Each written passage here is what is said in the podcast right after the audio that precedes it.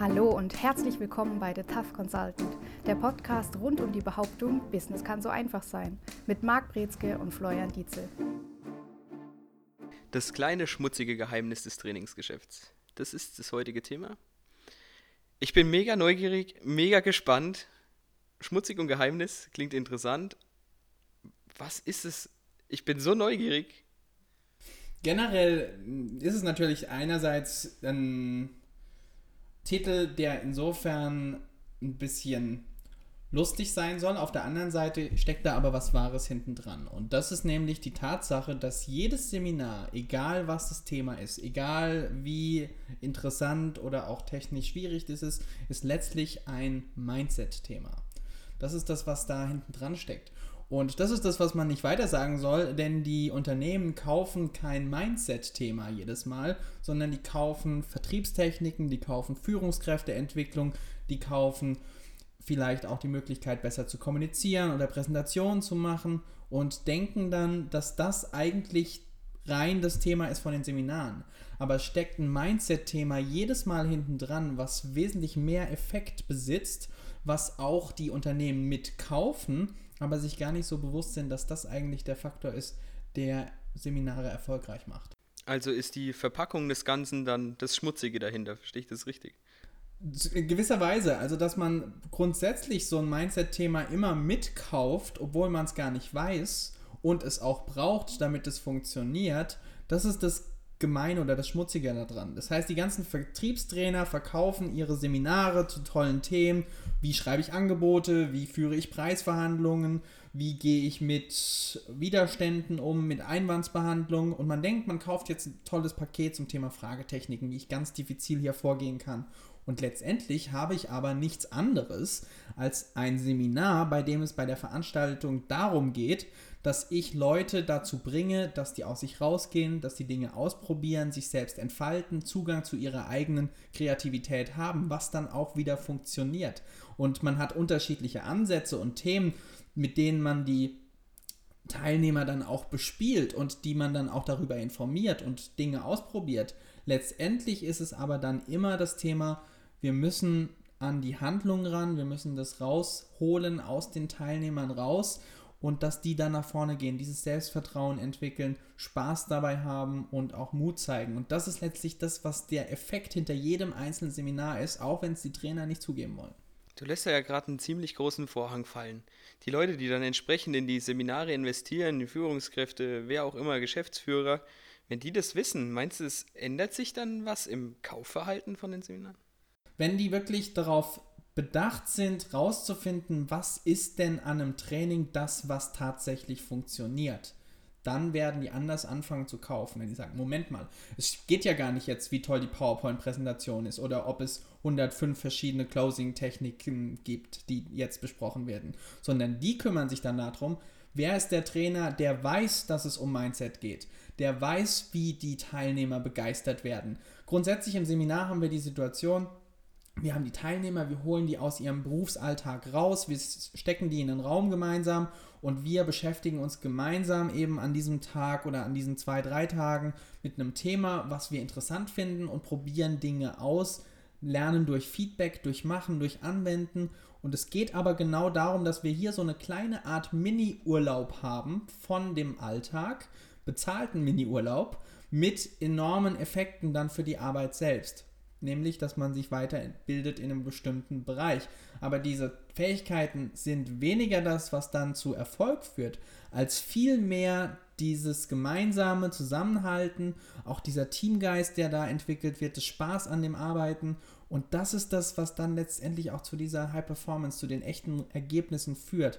Und es gibt viel zu wenige Personaler oder viel zu wenige Geschäftsführer oder Vertriebsleiter, die sich überhaupt die Frage stellen, funktioniert das überhaupt, sondern die kaufen auf Raten und vergessen oder vermeiden es sogar, Dinge dann zu messen, sondern versuchen mehr oder weniger nur so einen Haken zu machen, haben wir durchgeführt. Und wenn die aber sich darum kümmern würden, tatsächlich das zu messen und sich anzuschauen, dann würden wir feststellen, dass die Seminare, die viel stärker teilnehmerzentriert sind und viel stärker auf dieses Mindset-Thema ausgerichtet sind. Nicht so, dass die Teilnehmer jetzt über Mindset geschult werden, no matter what, sondern vielmehr, dass die Teilnehmer jetzt die Möglichkeit haben, sich entsprechend zu entfalten, auszuprobieren, Dinge zu entwickeln. Und das ist die Möglichkeit, die ein exzellenter Trainer oder eine exzellente Trainerin machen können. Du hast es auch gerade so ein bisschen verpackt als Vertriebsurlaub. Ich versuche mich gerade in die Rolle des Geschäftsführers ähm, reinzuversetzen. Wenn der dann hört, ja, bezahlt der Urlaub, bezahlt der Urlaub, dann ist es doch, denke ich schon, wenn du das jetzt so raussagst und dass die Geschäftsführer hören, ist es doch schon ähm, grenzwertig, oder nicht? Es ist provokant, weil die meisten Geschäftsführer erstmal nicht in der Kategorie denken, dass das sinnvoll ist. Aber wenn man sich die Unternehmen anschaut, die wirklich viel Geld auch in die Personalentwicklung, in die Weiterentwicklung von Mitarbeiterinnen und Mitarbeitern stecken, dann haben wir da häufig noch ganz andere, abstrusere Formen, wo das Ganze fast zu so einem Selbstläufer, Selbstspiel wird, wo das fern und losgelöst von jeglichem praktischen Nutzen ist. Da kann man dann drüber diskutieren, inwiefern das nicht noch viel mehr Urlaub ist. Beispielsweise kenne ich einige Firmen, die lassen so einen Tag dann mal mit Mandala malen bei der Belegschaft das ausprobieren, dass die sich dann hier mit Dinge ausmalen und dann mal nach Zahlen ausprobieren, um dann auf Mindfulness und Achtsamkeit rauszukommen. Andere haben beispielsweise, dass Führungskräfte jetzt mal einen Tag mit einem Pferd verbringen und dann mal Körpersprache lernen, wie, so, wie man so auf so einem Pferd zugeht und mit so einem Pferd spazieren geht. Das sind alles Dinge, die haben auch zu einem gewissen Teil ihre Berechtigung. Aber wenn ich weiß als Geschäftsführer, ich habe die Möglichkeit durch so einen, ja, vielleicht erstmal bezahlten Urlaub, weil mein Personal fällt aus für den Zeitpunkt, aber hinterher sind die viel motivierter, haben mehr Spaß bei der Arbeit und leisten deutlich mehr. Aber da muss es eben auch diese Überprüfung geben. Da muss es die Vereinbarung geben, wir als Trainer, zumindest wir bei MB Inspirations machen, so dass wir uns über ihre Ziele unterhalten, die festlegen und die auch messen. Und das ist ganz essentieller Bestandteil von unserer Arbeit, weil wir können nicht sagen, wir spielen jetzt einfach mal hier tolles Theater, sagen dann hinterher mit einem Feedbackbogen, alle sind happy und erzielen aber nicht das, was die Firma, was das Unternehmen tatsächlich möchte. Und das ist der große Unterschied. Trotzdem muss man sich bewusst sein, dass dieses Mindset-Thema letztendlich das ist, was die Stellschraube für Leistung ist. Sollte man das als Trainer wenn man Seminare auf den Markt wirft, sage ich mal, beziehungsweise anbietet, sollte man das dann so klar kommunizieren, dass es entsprechend Mindset-Themen sind oder sollte man die einfach weiterhin lieb verpacken? Siehst du einen Vorteil darin, wenn man das so klar kommunizieren würde? Die Gefahr ist, wenn ich kommuniziere, ich mache Mindset-Themen, dann hört sich das an, als würde ich jetzt die Teilnehmerinnen und Teilnehmer darin schulen, wie wir ticken und wie unser Mindset verläuft. Und das machen wir aber nicht in allen Seminaren. Was aber jeder Trainer zu jedem Zeitpunkt macht, ist dieses Wissen zu nutzen im besten Fall und dann auch anzuwenden. Das heißt, dass es zwar um ein ganz anderes Thema gehen kann, es kann um Fragetechniken gehen, es kann um aktives Zuhören gehen beispielsweise, aber dieses Thema Mindset muss der Trainer für sich so gut kennen, dass die Methodik stimmt und dass dann das rausgekitzelt wird aus den Teilnehmerinnen und Teilnehmern, dass die wirklich hinterher mehr leisten, Spaß haben an der Sache und dann auch hier die Möglichkeit haben, sich zu entfalten, kreativer sind, glücklicher, zufriedener, loyaler und was eben noch so mit das Ziel ist, nebendran. Würdest du sagen, da trennt sich dann auch schon die Spreu vom Weizen in deinem Wettbewerb, die eben das Wissen so an die Sache herangehen, im Gegensatz zu denen, die. Gibt es überhaupt welche, die das gar nicht so auf dem Schirm haben, Trainer?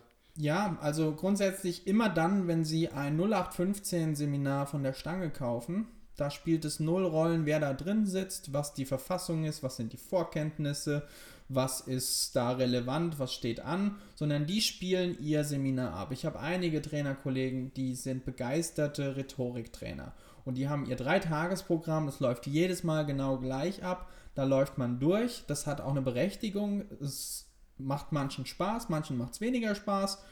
Aber hinterher hat man so ein gewisses Skillset zumindest mitgenommen. Man muss dadurch die Übungen durchlaufen.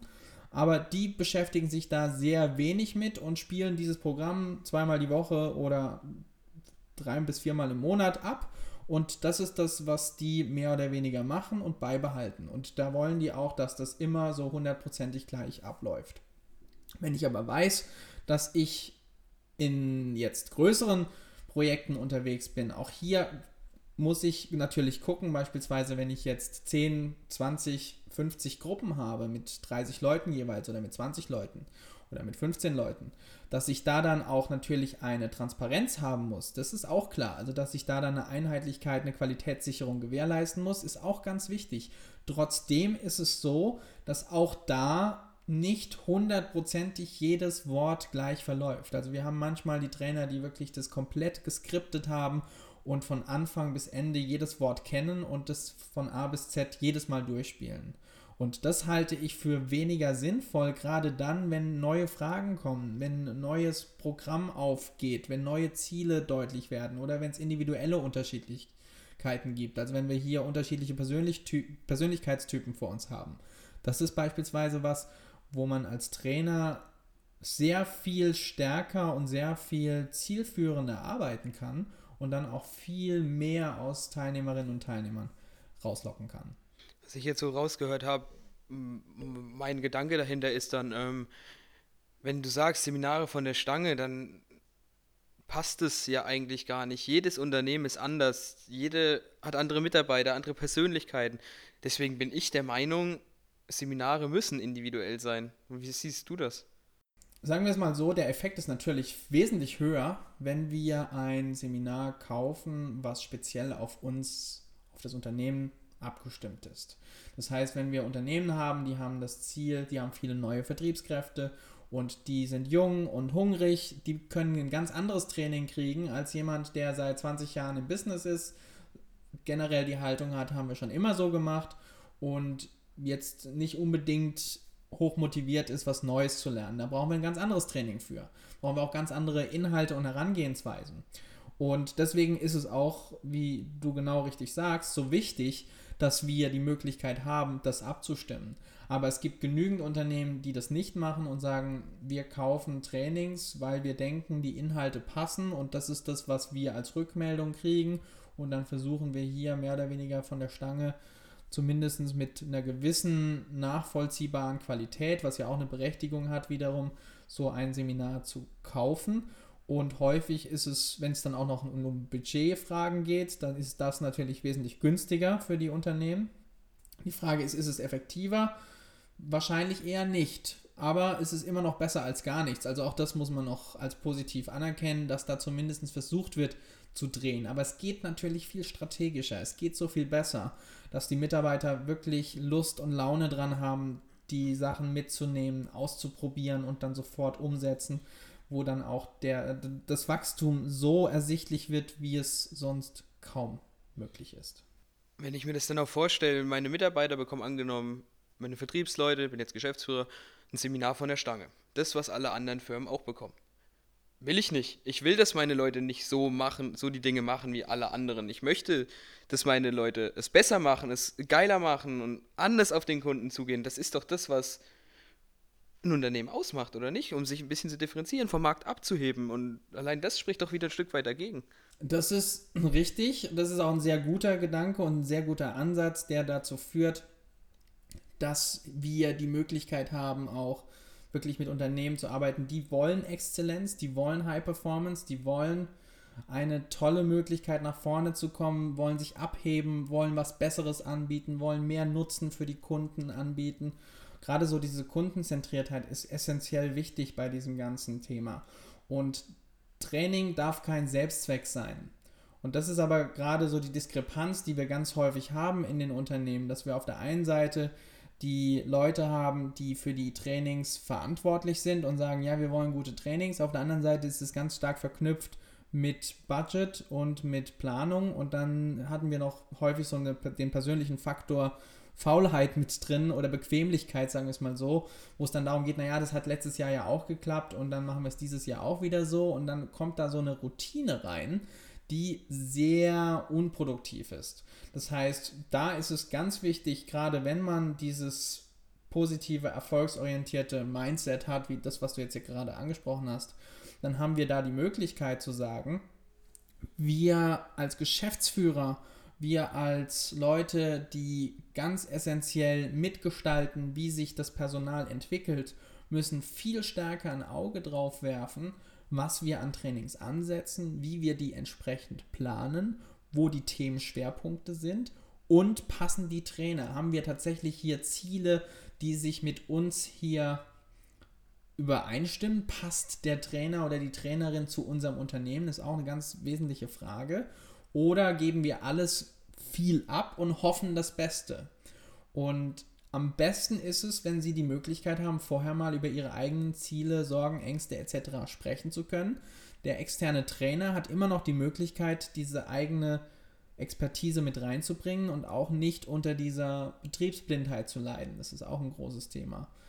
Und wir haben aber eben die Möglichkeit jetzt dann, wenn wir diese Ziele individuell gestalten und besprechen und absprechen, viel mehr Möglichkeiten, nicht nur auch Zugang zu den Leuten zu gewinnen, sondern die dann auch wieder aus diesem Wachkoma häufig rauszukitzeln.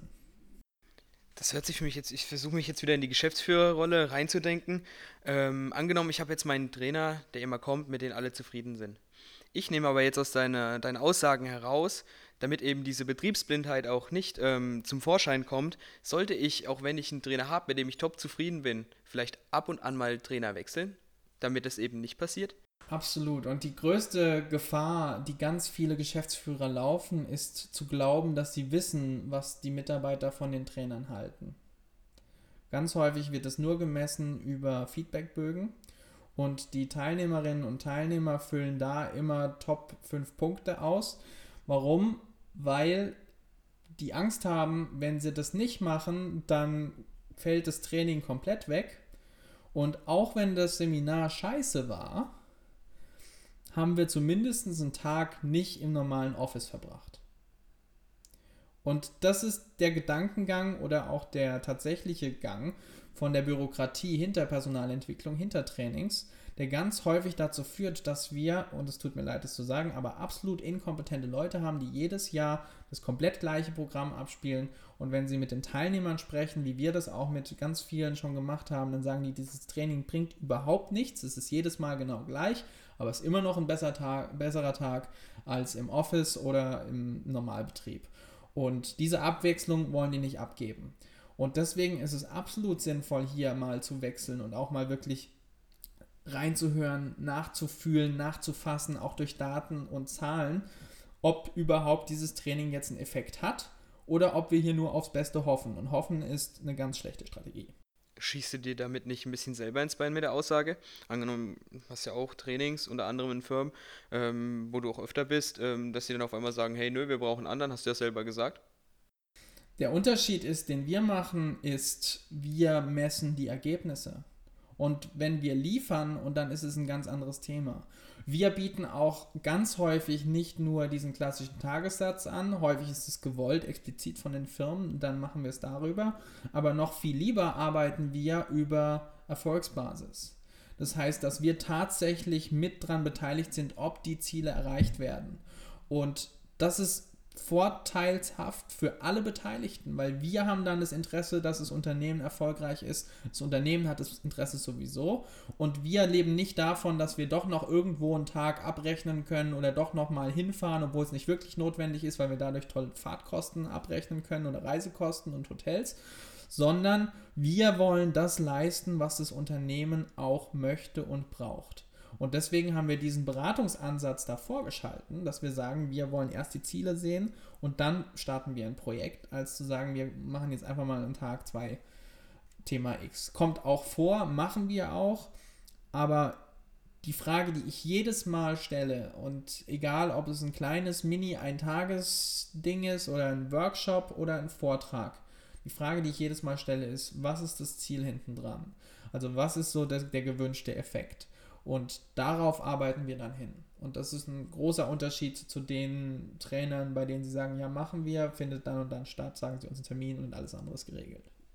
Das Thema Messbarkeit wollte ich zum Schluss auch nochmal aufgreifen. In erster Linie fallen mir, wie man Training messen kann, verdammt viele subjektive Aspekte ein, um das Training zu messen. Aber das ist ja dann extrem schwammig. Wie löst du das? Wir müssen alles, was wir messen wollen, tatsächlich quantifizierbar machen. Das heißt, wir müssen eine Möglichkeit finden, wie wir das tatsächlich in Zahlen ausdrücken können. Und nur dann funktioniert es. Diese subjektive Komponente kann das sein, eine Komponente, ein Element in einem komplexeren Beurteilungsbogen von mir aus. Aber viel wichtiger sind die Zahlen, die reinkommen. Wie ist die Produktivität gewachsen? Was ist das Verhältnis von beispielsweise Anrufen pro Abschlüsse? Hat sich die Anzahl der Kundenkontakte erhöht oder Erstgespräche oder Kontaktaufnahmen erhöht? Wie viele Angebote sind jetzt raus? Wie viel sind davor raus gewesen? Also das ist tatsächlich, woran man dann auch schrauben möchte.